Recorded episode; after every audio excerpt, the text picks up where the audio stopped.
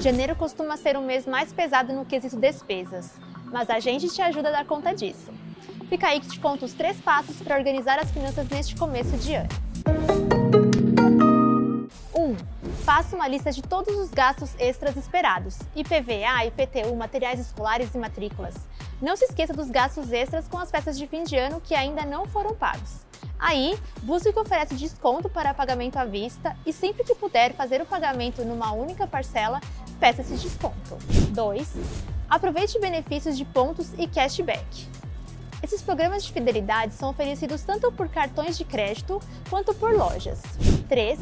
Faça uma análise geral de todas as suas despesas e elimine gastos inúteis. Por exemplo, serviços que você contratou e não usa mais. E uma dicona: o melhor caminho para não passar sufoco é planejar as finanças, gastar de acordo com o que ganha e guardar dinheiro para despesas extras. Não se esqueça de seguir a B3 em todas as redes sociais. Boa noite, bons negócios e até amanhã.